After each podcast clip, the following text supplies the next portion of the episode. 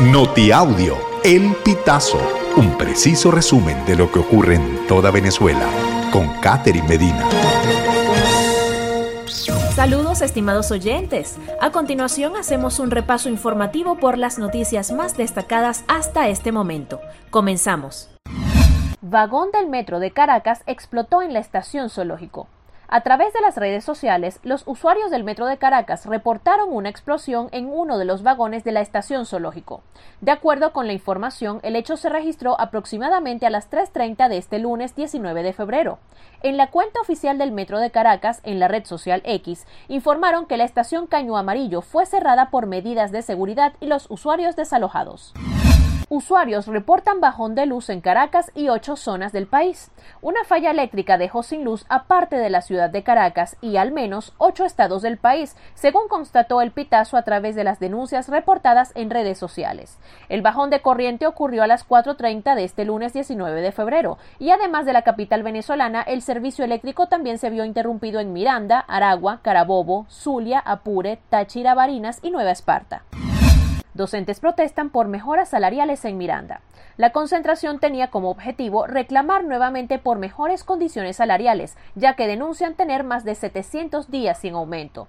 Además, en la protesta también denunciaron que ninguno de sus representantes sindicales ha logrado reunirse con la profesora Rosa Becerra, secretaria de Educación y directora de la zona educativa del Estado Miranda. Rechazaron igualmente la suspensión de los servicios de HCM, es decir, hospitalización, cirugía y maternidad, y la insistencia de algunos planteles en retomar la semana educativa de cinco días. En Guárico, mujer se salva de morir quemada al escapar de su agresor y pedir ayuda. Una mujer se salvó de morir quemada luego de que su pareja la roció con combustible. Previamente, la víctima fue golpeada con un bate. El agresor fue detenido por funcionarios del 6CPC adscritos a la Delegación Municipal Camaguán, municipio Esteros de Camaguán del estado Guárico. En su cuenta de Instagram, el comisario Douglas Rico, director nacional del 6CPC, identificó al detenido con las siglas LMTD, de 44 años de edad. También informó que este hombre fue arrestado por el delito de femicidio frustrado en perjuicio de su pareja.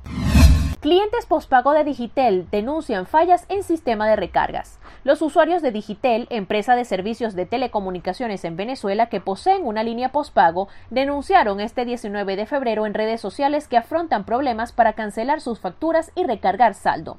Algunos usuarios aseguraron que no han logrado cancelar su renta pospago debido a que no está habilitada la opción desde las páginas de algunas entidades financieras, por lo que temen perder su línea telefónica.